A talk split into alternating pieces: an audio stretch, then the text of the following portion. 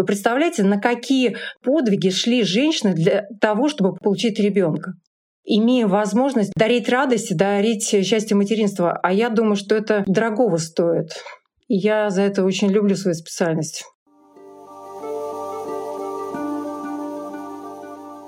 Быть родителем или нет — выбор каждого человека.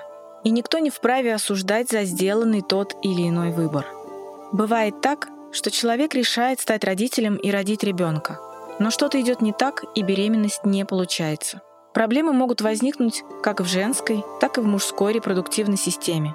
По оценкам ВОЗ, проблема бесплодия касается около 48 миллионов пар. По данным Российской ассоциации репродукции человека, примерно 20% россиян репродуктивного возраста бесплодны. Современная медицина достигла огромных возможностей, в том числе и в вопросе помощи парам забеременеть. Единственным способом наконец-то завести детей для многих пар является процедура ЭКО – экстракорпоральное оплодотворение, то есть оплодотворение вне тела. Уникальность и революционность метода состоит в том, что ЭКО позволяет обходить препятствия на пути к зачатию, а не заниматься их лечением. Ведь часто на лечение могут уйти годы, или вылечить проблему может быть совсем невозможно. Мне было важно разобраться в этой теме – потому что вокруг этой процедуры ходит много вопросов и разных мифов. Было важно посмотреть на то, что такое ЭКО глазами специалистов и тех мам, которые прошли через эту процедуру.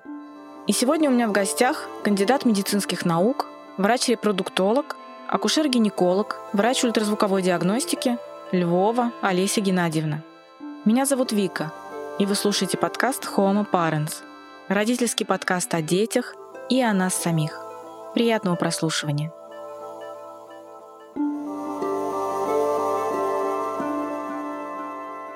Здравствуйте, Олеся. Здравствуйте, Виктория. Давайте с вами представим, что нас будут слушать люди, которые что-то понимают в теме, о которой мы сегодня говорим, но в том числе те, кто вообще об этом далек. Они где-то краем уха слышали, но подробностей вообще не знают. Постараемся говорить максимально подробно и максимально простыми языками и с примерами. Самое главное, о чем э, я хочу спросить в самом начале для тех, кто вообще не в теме, не в курсе. Как вы можете сказать простыми словами, что такое эко, а, кстати, или эко, как правильно, и немного истории о том, как вообще появился этот метод, и немного поподробнее о нем. Очень интересное начало, Виктория. И действительно, задача поставлена непростая, но безумно интересная. Рассказать то, о чем все слышали, но кто-то глубже, кто-то кто погружен очень глубоко, а кто-то действительно краем уха, но безумно интересно, что же это такое. Действительно, как бы мы ни называли эко, эко, оплодотворение в пробирке, дети из пробирки, искусственное оплодотворение, вы видите, как много названий, а методика одна. И по сути можно сказать простыми словами, наверное, следующим образом. То есть это та ситуация, когда мы получаем яйцеклетку и вводим сперматозоид, но это происходит вне организма человека. Представляете? то, к чему мы привыкли, то, что ну, мы считаем таким даром Божьим действительно, а, мы привыкли, что это происходит внутри, мы не видим, не слышим, и оно само собой к тебе приходит. А действительно бывает ситуация, когда не получается. И очень здорово, что в настоящий момент есть такая технология экстра корпорального оплодотворения, если переведем просто, да, то есть вне организма человека. Вот и все. А когда оно появилось, как вообще придумали? Что касается истории, ведь на самом деле, казалось бы, ЭКО-технология действительно современная, а если мы с вами посмотрим, то первый человек, то есть рожденный после ЭКО, это произошло в Англии, и известные нобелевские лауреаты получили за это премию, потому что в 1978 году, то есть это уже практически 40 лет прошло с момента рождения первого ребенка. И несмотря на это, мы с вами до сих пор обсуждаем, насколько технология безопасна, насколько она актуальна, имеет ли право она на существование и так далее. Я вам открою небольшой секрет, что с 1955 э, года уже велись работы по попытки получить яйцеклетку и зачать ребенка вне организма человека. Представляете, это 55 год прошлого столетия. И если вдуматься в цифры, то достаточно сложно в то время было это сделать. Почему? Потому что, чтобы получить яйцеклетку, приходилось сделать операцию женщине. И в то время не было лапароскопии, был разрез живота. Вы представляете, на какие, ну скажем так, подвиги шли женщины для того, чтобы получить, получить ребенка? быть ближе к своей заветной цели. И в то время из 800 яйцеклеток, которые получили, только две дали оплодотворение, только две клетки. А в настоящий момент вы посмотрите, насколько мы шагнули вперед. И сейчас действительно первому ребенку Луизи Бран сейчас, ну давайте вместе посчитаем, 78 год, это сколько лет получается у нас? 42, да? 42 года. Это 25 июля 1978 года. А в России, соответственно, если мы с вами посмотрим, это у нас 1986 год, то есть немного попозже, но все таки вы видите, это более 35 лет назад произошло. И насколько технология меняется сейчас, и насколько она актуальна, и насколько, вы понимаете, э, я бы так сказала, жив интерес к этой технологии, и насколько много всего неизвестного вместе с тем. И поэтому я вообще рада, что я занимаюсь этой, а, этой специальностью, именно репродуктологией, потому что а, на самом деле мы на пике стоим, и тема она настолько актуальная, потому что много неизведанного, и где-то, может быть, когда мы много не знаем, мы немного боимся каких-то моментов именно вот с этой стороны. И в то же самое время мы имеем возможность людям дарить радость, дарить счастье материнства. А я думаю, что это ну, такие вот вещи, знаете, они ну, вот, дорогого стоят. И я за это очень люблю свою специальность. Я сейчас скажу еще одно, возможно, кому-то неизвестное словосочетание после того, что мы узнали, что такое ЭКО. Есть такое еще понятие искусственная инсеминация. И многие задаются вопросом, а в чем разница между процессом, как делается ЭКО, и как делается вот это вот ИИ? А, знаете, а основное заблуждение, я бы так сказала, что а, многие считают, что ЭКО это значит взяли яйцеклетку и что-то такое произвели, но на самом деле все это называется единым словом вспомогательные репродуктивные технологии. И то, что вы сказали, искусственная инсеминация и и, действительно сюда вспомогательные репродуктивные технологии входят несколько методик. То есть а, мы можем, допустим, взять э, сперму партнера, а, обработать ее, достигнув э, самой оптимальной концентрации и ввести в полость матки женщины. Это будет искусственная инсеминация. То есть мы немного помогаем, как вы здесь видите. Даже из названия вспомогательные репродуктивные технологии мы помогаем, но мы не замещаем полностью тот процесс, который происходит. Соответственно, легкий способ — это мы взяли сперму, ввели а, в полость матки женщине. Более технологичные вещи — это когда есть непроходимость маточных труб, когда не хватает недостаточно концентрации сперматозоидов, их просто мало. И от того, что мы будем технически их вводить в полость матки, мы не добьемся желаемого результата, а это что? Это рождение ребенка, это зачатие, беременность, вынашивание рождение ребенка. И в этой ситуации у пар, у которых действительно есть серьезные проблемы со спермой, как мы сказали, очень мало, либо, допустим, у женщины были внематочные беременности, и труп нет.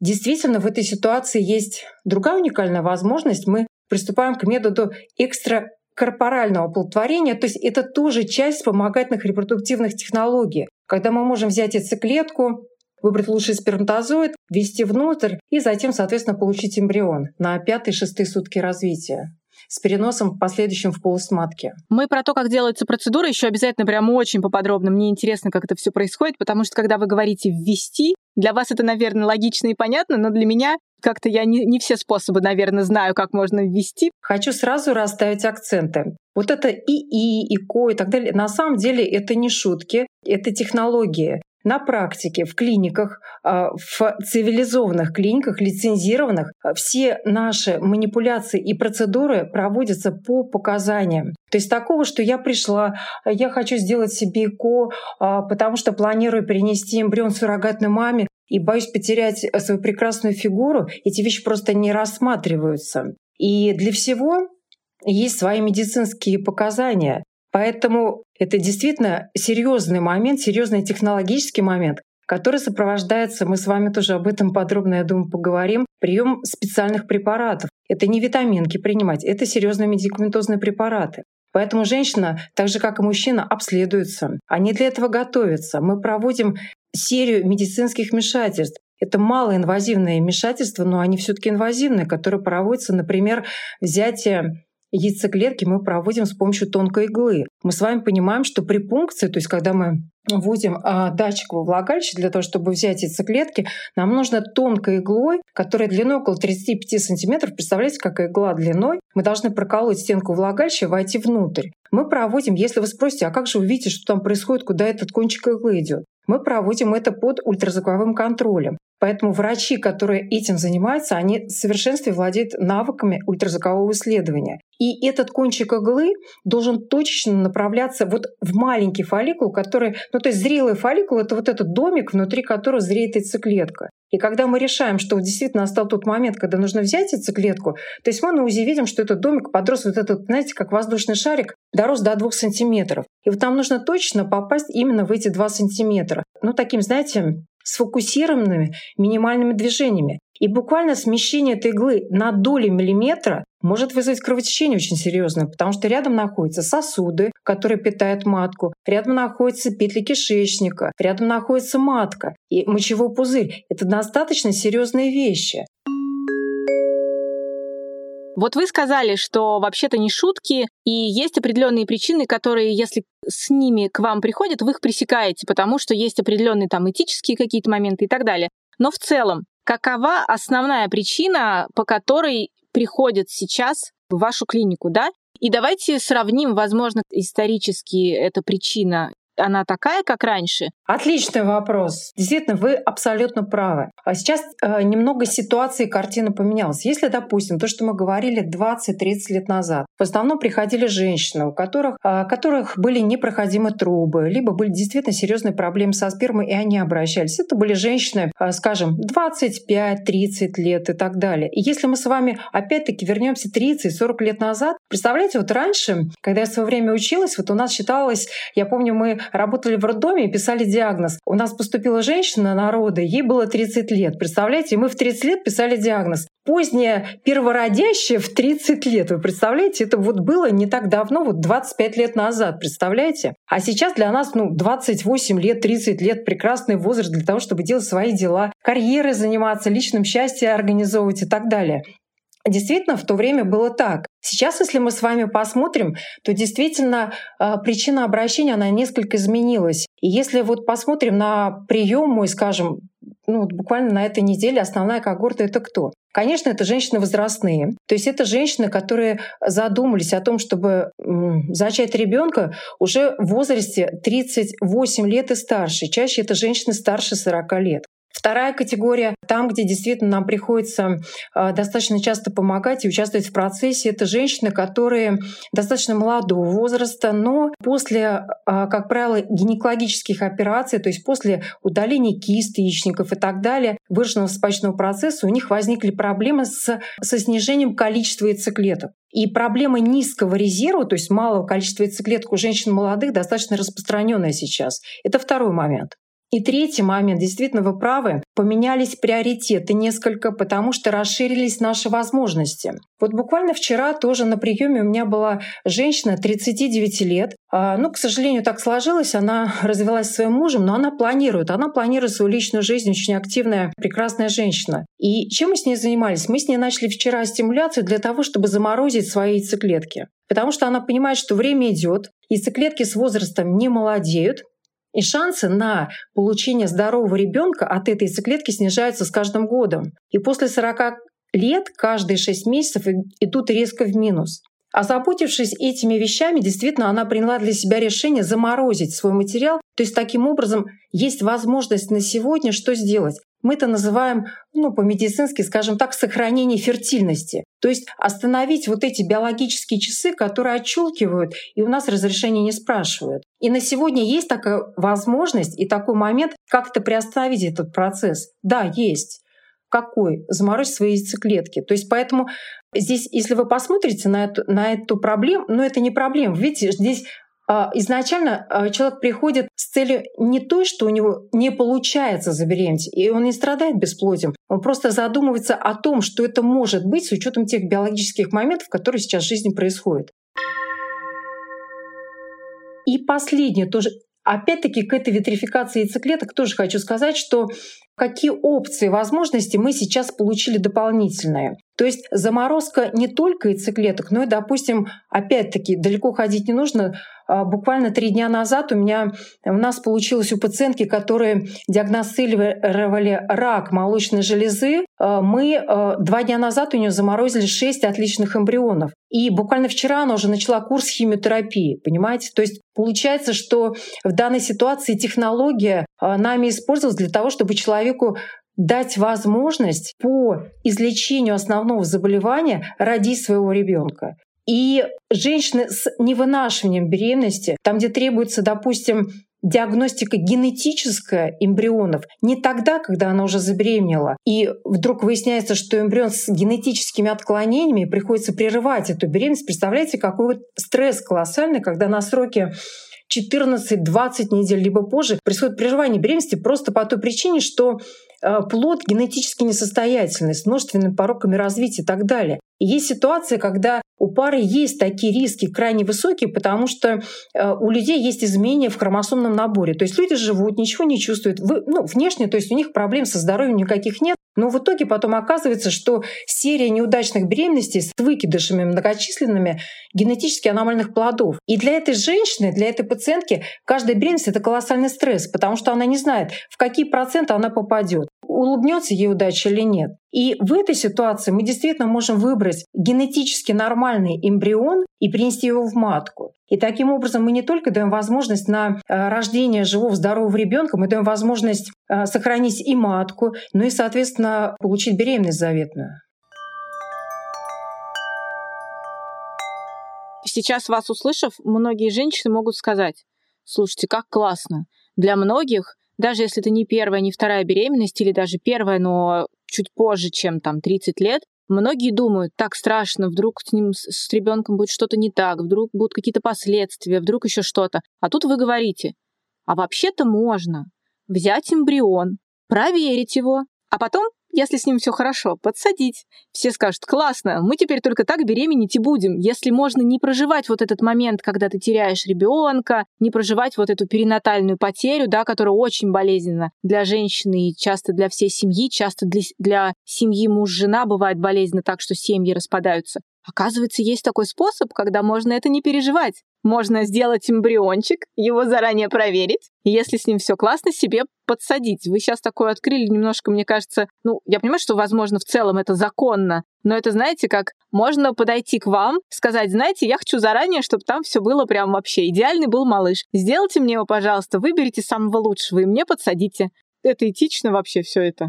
Очень вообще красиво так все звучит. Знаете, это как, знаете, волшебная такая таблеточка, ты ее выпил, и у тебя сразу все нормализовалось, ты себя чувствуешь на свои прекрасные 16 лет, и как будто бы 40, в принципе, лет прожитых не было. Так хочется вернуться действительно в детство, представить эту сказку, и действительно хочется помечтать и а, забыть то, что было позади и так далее. Но мы для себя а, должны представлять, может быть, отчасти именно такие рассуждения такого плана и являются поводом для того, что женщины а, достаточно часто, скажем так, а большей частью в последнее время почему-то откладывают момент деторождения, и, к сожалению, думают о том, что я слышала это не раз, что ну какие проблемы, я просто пойду в свои 45, сделаю ИКО и все получу как на блюдечке.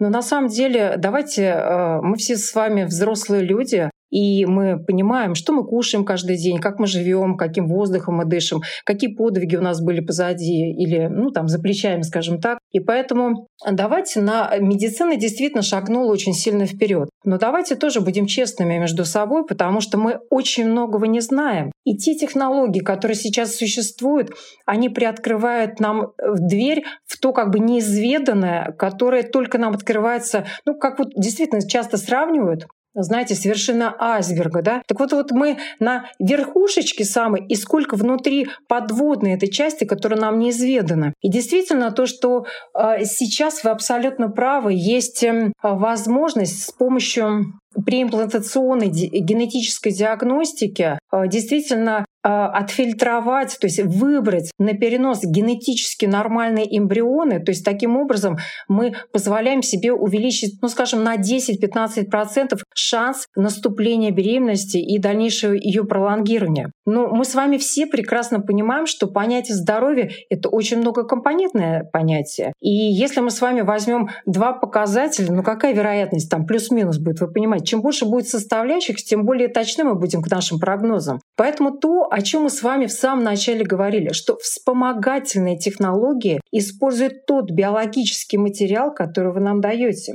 Это яйцеклетка сперматозоид. И поэтому, когда ко мне пришла женщина в 45 э, лет и сказала, что вы знаете, я вот очень долго собирался, но сейчас я, я созрела, я пришла, и теперь мы, вы мне все сделаете. К сожалению, кроме донорской яйцеклетки в ее 45 лет, мы ничего не могли предложить, потому что возможность получения генетически нормального эмбриона с рождением здорового ребенка в этой ситуации, возможно, да, с использованием донорского материала. А почему вы спросите? А потому что природой так заложено, что у женщин, начиная с 35 лет, вероятность наступления беременности чуть-чуть снижается с 35 до 37 лет, а затем с 40 лет каждые полгода, то, что мы с вами говорили, резко в минус. За счет чего?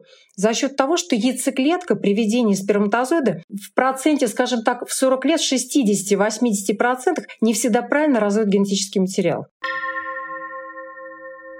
Обычно, когда об этом мы рассказываем нашим пациентам, они всегда вспоминают и говорят, о том, что, ой, вы знаете, у меня вот есть подруга или знакомая, которая в свои 45 или там в 50 лет думала, что климакс пришел, а на самом деле оказалась беременной, родила, и у нее все хорошо. Естественно, мы с вами знаем единичные, ну то есть случаи, действительно, когда все это получалось. Но на практике и в жизни мы можем вам привести тысячи примеров, когда действительно много выкидышей, не развивающихся беременностей, либо когда мы получаем эмбрионы прекрасные внешне, но по результатам генетической диагностики они все аномальные. И в народе же не просто тоже говорят, если мы с вами вспомним, да, ведь часто тоже говорят, что если женщина рожает после 35, ну раньше, по крайней мере, так говорили, Виктория, слышали вы, то чаще может быть синдром Дауна. Ведь мы же тоже это слышим, и это же не просто так. Именно с этим связанные вещи, потому что яйцеклетка, она не обновляется. То есть мы получаем яйцеклетку раз в жизни в утробе матери. И в течение всей жизни мы просто расходуем тот запас, который у нас есть. Яйцеклетка, она сама ничего не производит. Ну, то есть я имею в виду в плане того, что она находится внутри вот этого пузыречка, фолликула, внутри яичника, и получает все питание от тех клеток, которые, как вот, знаете, королеву спутники окружают. И вот эти спутники ей доставку делают всего питания. То есть она сама не производит изначально вот этих всех метаболитов. И, соответственно, те изменения в организме, которые у нас происходят в течение жизни, с возрастом, естественно, это имеет свой эффект в отношении качества яйцеклетки. У мужчин несколько все, ну, конечно, по-другому заложено. Им, скажем так, природа другой а, подход приготовила. То есть мужчины в течение всей жизни, они у них каждые два с половиной месяца сперматозоиды обновляются. И поэтому действительно здесь несколько другая ситуация. И, в общем-то, если нет каких-либо тяжелых хронических заболеваний, а, нарушения, ну, скажем так, массы тела и так далее, то, в принципе, можно и 80 лет зачать э, нормального ребенка. Там есть, конечно, свои особенности с, с нитью ДНК и так далее. Но в принципе мы с вами понимаем, что у мужчин миллионы сперматозоидов, понимаете? И поэтому, допустим, когда мы делаем ЭКО, из миллионов выбрать красавца, это, в общем-то, для наших эмбриологов не проблема. А вот яйцеклетки, они, видите, такие поштучные, единичные, каждая на вес золота. И поэтому всему свое время. Ну а в целом, насколько этично таким образом беременеть? Представим, что мы берем абсолютно нормальную женщину, которая здоровая, у нее все хорошо, но она беспокоится и поэтому думает, я вот забеременею таким путем вокруг. Не напрямую, а вот так вот через вашу клинику, чтобы мне могли отобрать. Ну страшно же, экология, сами понимаете. На самом деле, вот то, что вы говорите, я действительно слушаю и думаю, действительно, был бы, был бы так здорово, пришел, пришел, тебе все сделали, пошел дальше. Но на самом деле, если смотреть по моему многолетнему приему, я с трудом могу вспомнить женщину, которая бы пришла исключительно из соображений такой, как бы, да, в кавычки, скажем, безопасности, пришла бы делать ЭКО, пошла бы на все эти процедуры, уколы, как мы с вами сказали, пункции острой иглой, чтобы вот воздух просто почище ей сделали там внутри в отношении яйцеклеток, понимаете? Поэтому женщины приходят, еще раз повторюсь, с проблемой. Женщины приходят те, которых, у которых не получается забеременеть. То есть старше 35 лет, если полгода не получается более полгода за беременность, то, конечно, рекомендуется обратиться к врачу. Женщины, а, у которых не получается, которым 40 лет, есть женщины, у которых нет полового партнера. Естественно, они приходят и обращаются. И поэтому в этой ситуации мы всегда обсуждаем, что есть если возраст старше 40, мы рекомендуем проведение генетической диагностики. Мы всегда говорим, что генетическая диагностика отсекает одну из возможных причин, ну, скажем, влияющих на здоровье ребенка. Но мы с вами понимаем, и мы это говорили, что здоровье — это вещь очень многогранная. И помимо хромосомных изменений есть много всего другого. И возможности, они ограничены на сегодня медицина в этом ключе. Конечно, сейчас идут очень серьезные исследования, но они пока на уровне экспериментов. Возможно, вы слышали технологии генной инженерии. То есть вот эта уникальная система CRISP. Это, знаете, вот CRISP — это что? Это такой фермент, белок, то есть как ножницы, которые можно заточить на измененный участок ДНК и вырезать этот участок. Сейчас вот работают над тем, что ножницы есть, а вот хорошо, вырезали мы этот участок измененный, а как его заменить на хороший отрезок ДНК без мутаций? И вот сейчас над этим работают. Следующий момент. Все понимают, что с возрастом, ну то, что мы с вами говорили, меняется качество яйцеклетки. А качество яйцеклеток, так же как и других клеток, с возрастом с чем связывают? С тем, что становится меньше тоже, возможно, аудитория у вас продвинутая, возможно, я думаю, все слышали, связывают с тем, что становится меньше вот этих митохондрий. То есть митохондрии — это такие внутри клетки э, структуры, которые, знаете, как электростанции. То есть электростанции, которые поставляют энергию клеткам. То есть без этих электростанций мы не можем существовать. И с возрастом что происходит? Этих электростанций становится меньше, ну то есть вот на площади, вот было их 10, а стало 5. И те, которые стали, вот совсем они такие уже, знаете, подизношенные. Электроэнергию вырабатывают не на 100% КПД своего, а на 30%. И, естественно, мы с вами понимаем, что с такой энергией развести правильно генетический материал, эмбриону потом развиваться и расти очень сложно. И тогда обычно спрашивают, а как же сперматозоид? Он свой, ну, вносит свой вклад в эти электростанции. У него разве нет этих митохондрий, чтобы единственной яйцеклетке такой вот прекрасной помочь? Но на самом деле, вы знаете, природа так придумала, что для эмбриона природа задумала, что она берет вот эти все митохондрии, электростанции именно яйцеклетки, а сперматозоиды исключаются. Вот почему вопрос тоже. И сейчас одна из технологий связана с чем? То есть, вот, скажем так, соревноваться яйцеклетки с чем связано? Что берут донорскую цитоплазму, это внутреннее содержимое клетки берут, где вот этих станций очень много, электроэнергии много. И берут ядро женщины, где ДНК заложен ее код, и переносят вот в эту среду, где очень много электростанций, чтобы помогало работать далее формироваться эмбрионом. Технология действенная, действенная. В настоящий момент ее используют в отдельных клиниках в ряде стран, но официально она не разрешена. Но за этим возможно будущее. Видите, как все интересно? Я почему подумала про такой способ? Помните, когда был Гитлер, у него была идея фикс выработать идеальную нацию, отбирать идеальных людей, идеальных физически, эмоционально, интеллектуально, я подумала, что если бы сейчас на планете случился какой-нибудь подобного рода нацизм, что, учитывая развитие генной инженерии и вот этих всех технологий, возможно, вот эта вот вся идеальная нация, она бы вырабатывалась еще на уровне эмбрионов, яйцеклеток и вот этого всей истории. Я почему спросила, что именно с этической стороны, потому что это же, ну, это страшно вообще-то. Это действительно очень серьезная тема. Возможности расширяются, но вместе с этими возможностями действительно вопрос, да, кому попадет это оружие, правильно, да? Естественно, конечно, а, порой действительно, ну, мы, занимаясь тоже всеми этими вещами, мы понимаем, что настолько все быстро развивается, что буквально, скажем так, два года назад, я когда была на конгрессе в Нью-Йорке и встретила инженеров из Apple, которые сейчас реально работают над созданием эмбриологической станции, знаете, автоматизированной эмбриологической станции. Для чего? Для того, чтобы Поставил такую, знаете, станцию, эмбриостанцию. В одну э, половиночку ты в чашечку положил яйцеклетку, в другую чашечку с другой стороны ты капнул сперму, чашечки поглотил этот автомат эмбриологический, а уже на пятые-шестые сутки выдал тебе готовый эмбрион. И реально над этим ведутся работы. А вот это, конечно, страшно, да. И с одной стороны, на чаше весов тоже, когда я говорила с Шухратом Металиповым, Шухрат Металипов — известный американский биолог, но он, конечно, выходец из Советского Союза, из Алматы. Он сейчас возглавляет очень известное отделение э, университета по генотерапии И действительно, они сейчас занимаются э, генным редактированием генома у пациентов с тяжелыми наследственными заболеваниями. И действительно у них цель помочь людям, помочь вылечить детей, которые родились с этими генетическими изменениями. Но, с другой стороны, мы с вами прекрасно понимаем, что действительно одно дело мы лечим э, заболевания, которые вызваны генетическими изменениями, а другой вопрос, когда мы просто выбираем цвет глаз, цвет волос, э, какой рост будет у ребенка и так далее. И действительно, ну, я бы так сказала, мнение э, врачебной общественности, эмбриологов, оно тоже достаточно такое осторожное, потому что до сих пор, ну, ну не то, что до сих пор, а я бы так сказала,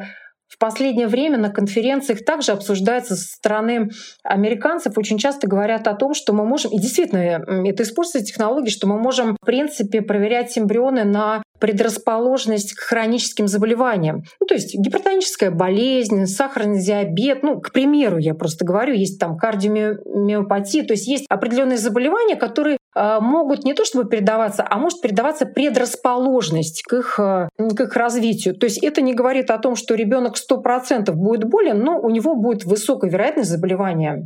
И, соответственно, американские коллеги, часть из них, они, соответственно, предлагают определенную генетическую панель, которая позволяет отсечь от переноса эмбриона вот с этими предрасположенностями к заболеваниям, с которыми, в принципе, человек может жить. То есть это не такие фатальные вещи, которые требуют такого отбора. И действительно, когда на одном из конгрессов разгорелось, разгорелись дебаты, потому что ну зачем отсекать таким образом от переноса, э, лишать жизни эмбрионов, которые, в принципе, э, могут быть там, талантливыми музыкантами, инженерами и так далее. То есть кто дает право, ну, в общем-то, делать селекцию нации таким образом? На что, в общем-то, американские коллеги, которые приводили эти данные, сказали, что в Америке, в общем-то, набирает популярность данные скрининг, скрининговые исследования, а, потому что если люди хотят, ну то есть позиция такова, что если человек хочет как-то, скажем так, улучшить здоровье своего поколения, ну то есть своего рода, скажем так, а не накапливать вот эти генетические ошибки, то почему бы ему не дать возможность это сделать? А, ну, в общем-то, большей частью, конечно, в настоящий момент все таки я радуюсь за то, что наши пациенты, они разумные. Они разумные по большей части, потому что они очень многое прошли. И, э, к примеру, э, нужно тоже для себя понимать, чтобы сделать генетическую диагностику эмбриона, для этого эмбрион должен быть сильный. И что значит генетическая диагностика? Просто для себя представить, что для того, чтобы вообще провести эту генетическую диагностику, нужно понимать, что эмбрион для этого надо получить. Это во-первых. Потому что если у нас нет эмбриона сильного, хорошего, то можно предполагать все что угодно, но мы не сможем этого технически даже сделать. Второй момент для того, чтобы получить для того, чтобы сделать эту диагностику, мы должны взять у эмбриона, скажем так, 4-5 клеточек. То есть на стадии определенной, когда он вырастает, ну это обычно на 5-6 сутки после уже того, как мы получили яйцеклетку, эмбрион должен вырасти и набрать определенный размер, и он состоит на этой стадии из 120-140 клеток. И только в этой ситуации при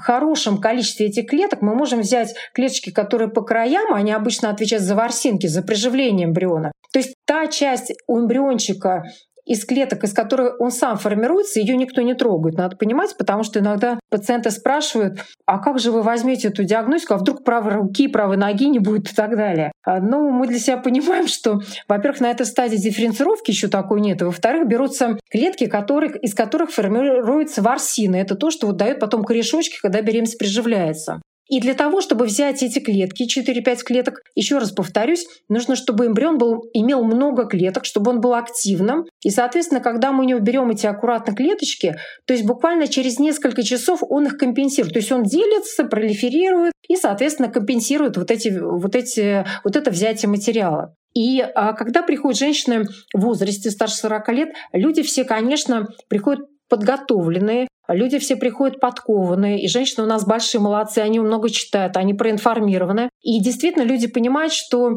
вероятности э, наступления беременности низкие, и во многом они связаны с тем, что эмбрион не всегда нормальный. естественным образом, конечно, женщины волнуются. Кому хочется, ну, в общем-то, потратить много усилий, ну, естественно, финансовые нагрузки и так далее, что потом на выходе, ну, скажем так, родить генетически аномального ребенка, либо пройти через неразвивающиеся беременности с выскабливанием последующим и со, с осложнениями, возможными на матку. И, конечно, женщины предпочитают проводить это исследование, если есть финансовая возможность. Но я лично на приеме всегда говорю, что мы с вами будем предполагать, проводить эту диагностику, но э, окончательное решение мы с вами будем принимать по факту качества вашего эмбриона. И если у эмбриона этих клеток, ну, по краям, то, что мы говорили с краешком, маловато, то есть если он пограничного качества, то, конечно, вот это взятие небольшого количества клеток материала для него лично может быть испытанием. Что значит испытанием? Ну, то есть ему же надо потом работать, ему же нужно имплантироваться, корешочки эти пускать. А если эти корешочки слабоваты,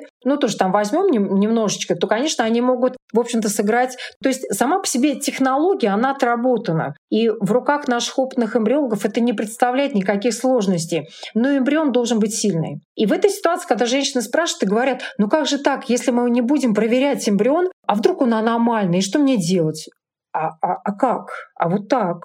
Что делать? Переносим тот эмбрион, который есть. А, мы даем ему максимальные шансы. И приходится людей порой уговаривать на перенос этих эмбрионов, понимаете? А мы говорим с вами о селекции, поэтому тут дело такое.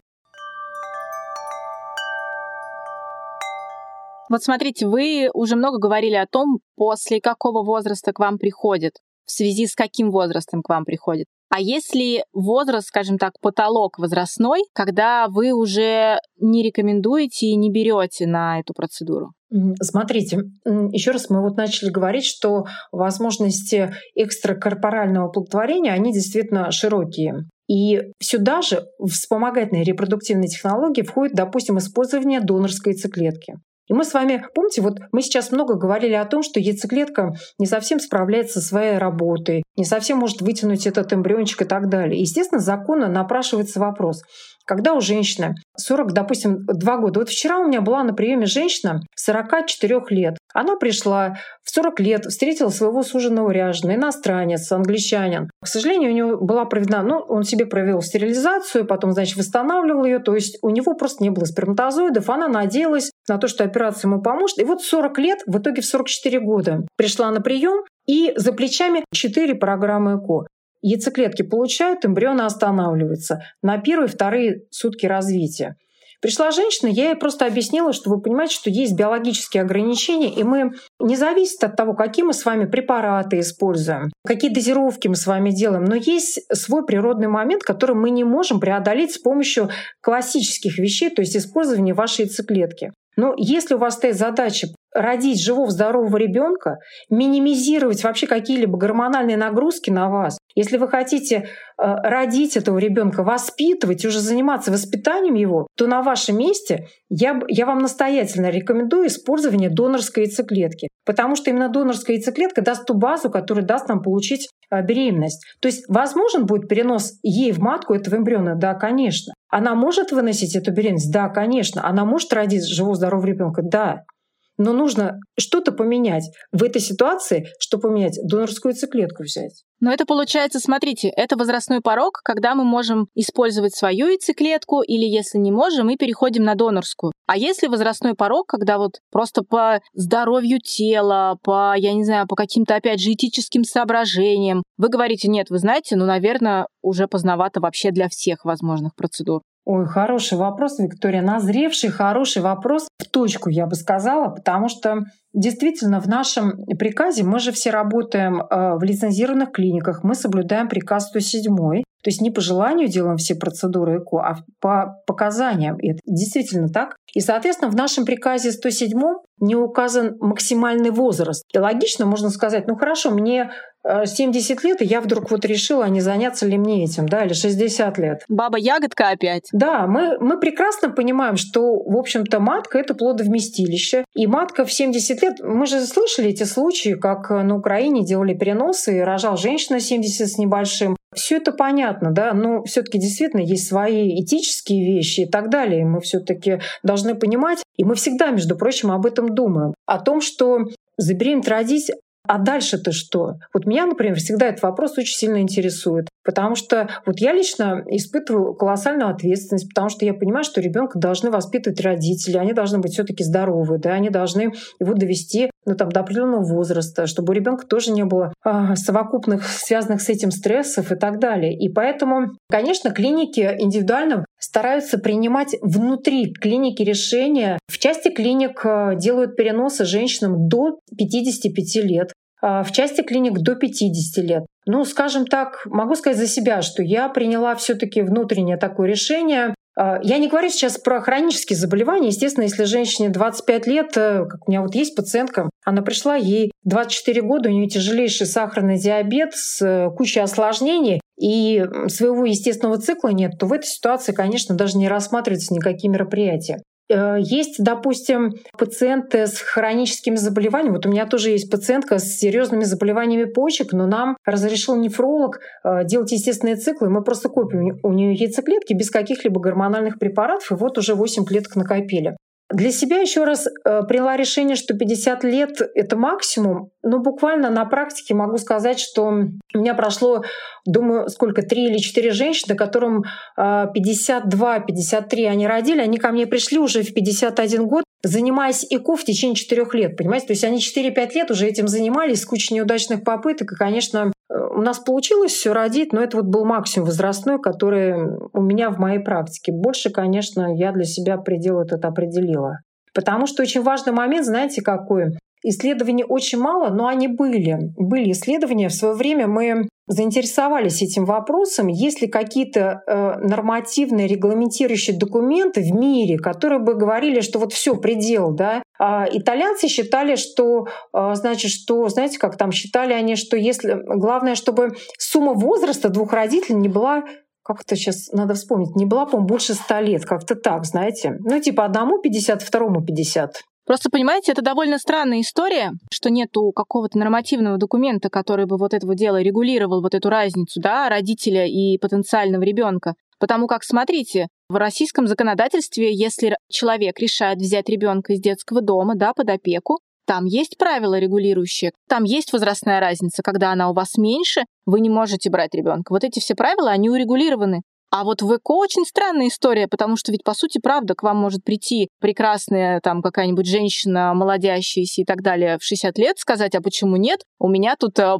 прекрасный мужчина, мы с ним хотим ребенка, у меня заморожены мои яйцеклетки, я готова, я все продумала заранее. Возможно, это будет через 30 лет, когда будут другие технологии реновать клеткой. Может быть, в свои 60 она будет, как мы сейчас, в 30. Мы же не знаем, что будет через 30 лет.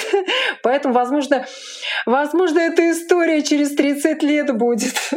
Поэтому а, действительно мы обследуем, скажем так, до 50 лет, когда мы делаем переносы, мы, ну, скажем, группа 45-50, а, мы назначаем дополнительное обследование, то есть, соответственно, мы смотрим эхо сердца делаем и смотрим вены э, на ногах. Ну, то есть более расширенное обследование не как для обычной пары. И если э, мы находим какие-либо изменения, то в этой ситуации, конечно, для нас риски во время беременности, чисто, ну, я имею в виду, со стороны женщины вынашивания, они крайне важны. И, соответственно, здесь мы уже рекомендуем, э, ну, то есть либо воздержаться, либо есть ситуации, где женщина использует программу суррогатного материнства. Но еще раз говорю, я не говорю про 60, еще раз. То есть это до 50 лет женщина. Поэтому здесь действительно я с вами соглашусь. Это такой момент, который нам бы всем помог, потому что, знаете, у меня на практике, я сейчас к разговору вспоминаю, буквально лет шесть назад э, была пациентка, она пришла, ей было 60 с чем-то, 64, по-моему. И она, знаете, пришла, она мне положила газету перед, э, на приеме и говорит, я хочу вот так тоже, знаете.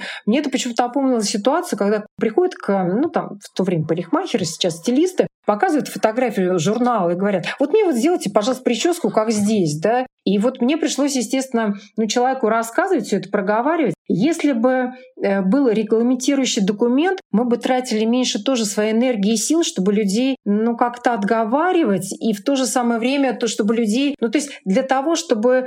Э, есть же люди, которые говорят, что «а у вас нигде это не прописано» вы не имеете права нам отказать, покажите этот документ. Естественно, мы отправляем на дообследование и находим уже какие-либо вещи, ну то есть изменения внутри организма, которые нам говорят о том, что риски э, вынашивания крайне, э, ну, крайне высокие риски неблагоприятного течения беременности. И только на основании этого люди как-то, ну то есть э, делают стоп. А, а представьте, сколько усилий врачу приходится прикладывать при этом. Мало приятно, конечно. Поэтому соглашусь, здесь вот эти вещи, они действительно очень необходимы, очень необходимы.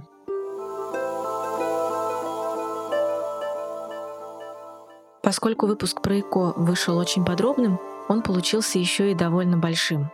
Поэтому здесь я завершаю первую часть выпуска.